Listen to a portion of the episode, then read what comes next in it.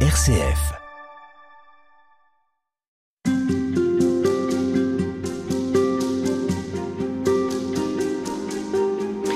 Toute cette semaine, on redécouvre la spiritualité de Saint François de Sales et nous le faisons avec le Père Michel Tournade. Bonjour. Bonjour. Vous êtes euh, prêtre et curé de paroisse à Annecy et vous relisez les béatitudes sous la lumière, je dirais, de Saint François de Sales.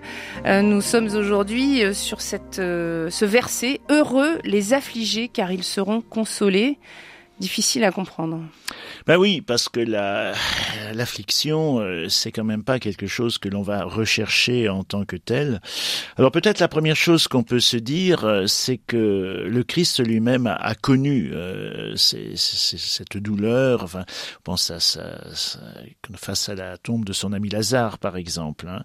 Donc c'est déjà une, une capacité de d'accepter sa sensibilité et de, de l'exprimer, parce que finalement elle nous humanise.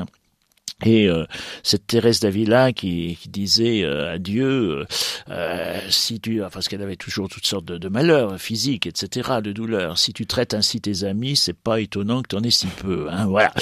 Donc effectivement, cette, ces prises en compte de cette énigme du mal, de cette énigme de la souffrance, pour lequel il faut s'abstenir de donner des explications trop rapides, parce que ça, les curés ont un peu la spécialité d'expliquer, vous savez, Dieu éprouve ceux qu'il aime. Alors les gens disent bon ben j'aimerais bien qu'il m'aime un peu moins dans ce cas-là, hein, si c'est pour m'éprouver. Oui, on a vite fait euh, d'être maladroit aussi dans ces moments. très maladroit. Il y avait un, cardinal mourant, cardinal de Paris, qui disait euh, il, il, souffrait une agonie épouvantable et une de ses dernières phrases c'était dites au prêtre d'arrêter de parler de la souffrance.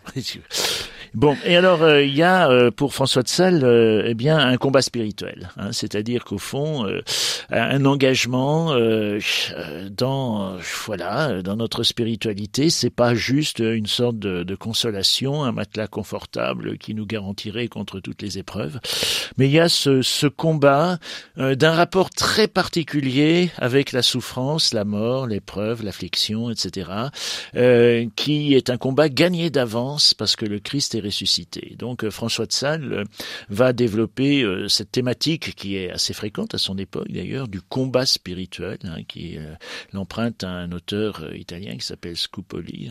Et donc dire au fond, oui, le dévot est quelqu'un qui combat, et c'est un combat qui n'est pas simple, qui n'est pas simple, mais qui est nécessaire et qui est au fond absolument indispensable pour un chemin de bonheur. C'est-à-dire qu'on peut pas éluder ce, euh, ce combat-là, hein, ce combat spirituel. Hein. Oui, parce qu'il est peut-être gagné d'avance. On peut être convaincu que la résurrection aura le dernier mot ça n'empêche pas qu'on a une épreuve à traverser, on a une maladie à vivre. Et... Complètement, complètement. Et, François de Sales en est parfaitement conscient, lui qui avait une très très grande sensibilité. Hein. Donc, euh, quand euh, un des enfants de Jeanne de Chantal était décédé, euh, très jeune, il a marqué une, une, souffrance et dit voilà, je suis tant homme que rien plus. voilà, c'était son expression à lui. C'est-à-dire, mm. je suis vraiment, bah oui, c'est normal cette humanité. Hein. Le ne pleurez pas parce que, alléluia, il faut croire que l'au-delà est tellement plus beau. Non, ça ça marche pas si facilement que ça. Hein.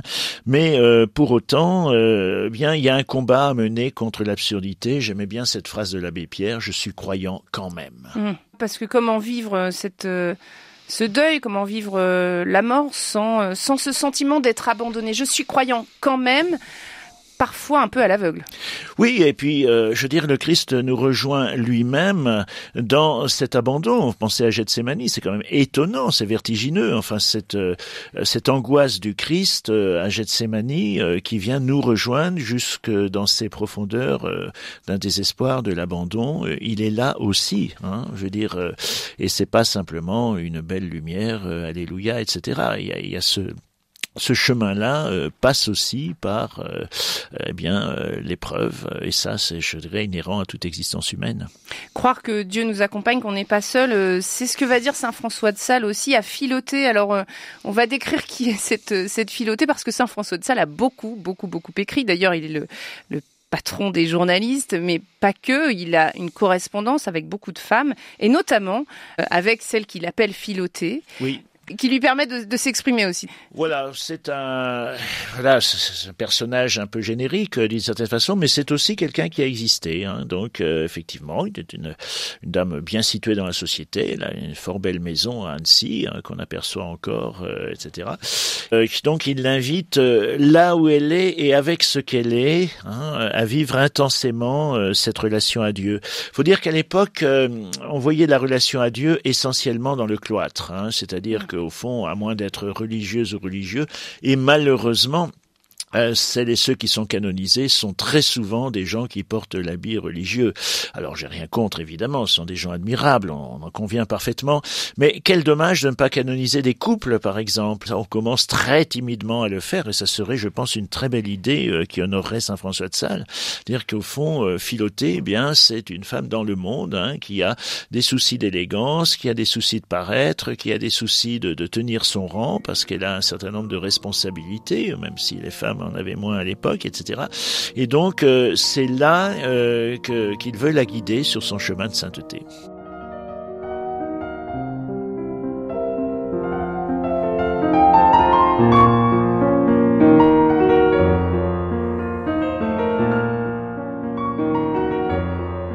Et alors vous citez cette euh, lettre qu'il écrit justement à Philoté. Dieu ne vous a pas mis en ce monde pour aucun besoin qu'il eût de vous, qui lui est du tout inutile, mais seulement afin d'exercer en vous sa bonté, vous donnant sa grâce et sa gloire. C'est vrai que parfois, euh, il y a cette question, après tout, euh, Dieu a-t-il vraiment besoin de moi?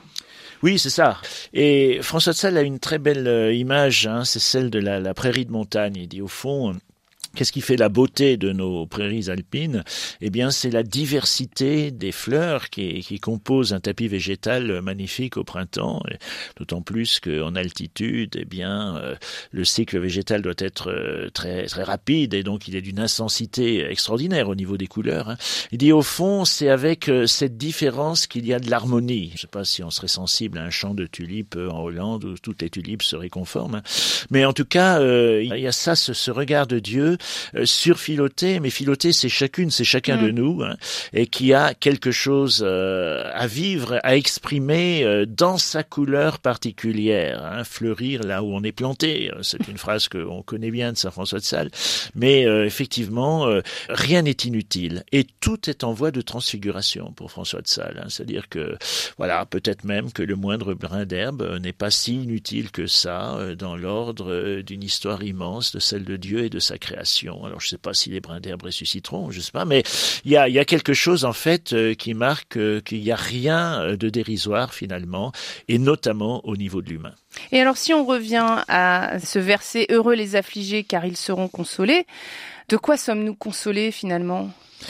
Consoler de l'absurdité, je pense, hein, consoler euh, de cette énigme du mal euh, qu'il faut affronter. Encore une fois, hein. il ne s'agit pas de dire que on va prendre une petite pilule rose et voir voler les éléphants, mais euh, que effectivement euh, il y a un au-delà, il y a, y a, quelque chose, mais ce qui ne, évidemment euh, n'empêche absolument pas de faire tout le travail de deuil que François de Sales connaissait bien aussi, enfin qu'il va accompagner dans ses lettres aussi avec beaucoup de sensibilité. Donc on est appelé à être heureux parce qu'on ne va pas traverser seul cette affliction. Tout à fait, tout à fait.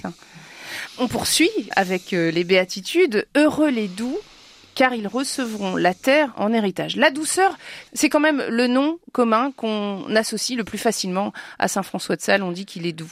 Oui, et c'était loin d'être naturel, parce qu'on pouvait penser que il avait une douceur naturelle. Il y a des enfants qui sont gentils naturellement, enfin voilà, on en connaît, etc. Ils sont tout à fait charmants. Ils offrent même euh, des, chocolats à leurs enseignants à Noël. Enfin, ils sont extraordinaires. Mais euh, François de est un violent, est un violent, véritablement. Hein. C'est-à-dire, par exemple, il y a des traits de sa petite enfance euh, qui sont assez caractéristiques. Il était d'une intransigeance, étant enfant, qui était incroyable. Son père était un officier retraité de, l'armée de Savoie. Et il accueillait une fois fois, le château familial, un ancien collègue, etc., qui était devenu protestant. Et, le gamin, mais il était encore tout petit, hein, trouve inconcevable que son père accueille un protestant. Donc, il a un petit fanatisme d'enfance. Alors, il prend un gourdin et il se précipite sur les poules en criant sus aux hérétiques. Oui, c'est sympathique comme accueil hein, pour pour l'inviter. Hein. Mais euh, donc, un petit euh, garçon colérique qui deviendra un adulte colérique ou pas Alors? Eh ben quelle est la suite de l'histoire? Justement, il a eu besoin de lutter contre cela et il le dit d'ailleurs, euh, il l'affirme dans un certain nombre de ses, ses, correspondances et de ses ouvrages. Il dit c'est un combat constant. Et alors il dit se faire un petit peu attention à ça parce que quelquefois on retombe. Il savait qu'il qu'il pouvait retomber assez facilement. Et après ça, on se met en colère de cette mise en colère. Hein. Donc il y a hum. tout un cycle effectivement. Alors il fait tout dans l'introduction des vidéos, c'est amusant d'ailleurs. Il fait un monologue. Il dit, je me suis mis en colère pour une bêtise et je devrais me dire mais quelle honte, tu es vraiment un affreux, tu es maudit par Dieu, etc. Tu, tu devrais être vraiment faire une pénitence épouvantable. Il dit mais c'est pas ça qu'il faut que je me dise. Ben voilà, mon pauvre cœur, tu es encore tombé en colère. Euh, voilà, tu es encore retombé. Mais allez, relève-toi maintenant. Hein. C'est pas très étonnant quelquefois qu'on retombe parce qu'on est ainsi fait, mais euh, tu vas maintenant prendre les moyens euh, et anticiper de façon à ce que ça se reproduise pas. Ne pas se mettre en colère de se mettre en colère, par exemple. Hum. Et alors, parmi les moyens de ne pas se mettre en colère, il explique que les premières minutes sont cruciales. Oui, complètement. Donc, il y a une maîtrise. Alors, ça c'est intéressant d'ailleurs parce que quand euh, on baptise un bébé, par exemple, on demande à la famille renoncez-vous au mal unanimement, tout le monde dit oui, bien sûr, personne ne rêve de vivre le mal, surtout auprès d'un petit enfant qu'on va baptiser. Renoncez-vous à ce qui conduit au péché ou ce qui conduit au mal. On dit, c'est pareil. Non, c'est pas pareil. Parce que ça, on peut quelquefois un peu plus euh, interagir là-dessus. Quelquefois, une fois qu'on est parti dans une colère, on peut plus rien rattraper. C'est comme une route, euh, c'est une voiture sur une route verglacée. Hein. Mais par contre, on peut anticiper, on peut regarder ce qui mène à cet état de colère, par exemple, et euh, y veiller et trouver des moyens pour l'éviter. Merci, Père Michel Tournade. À demain.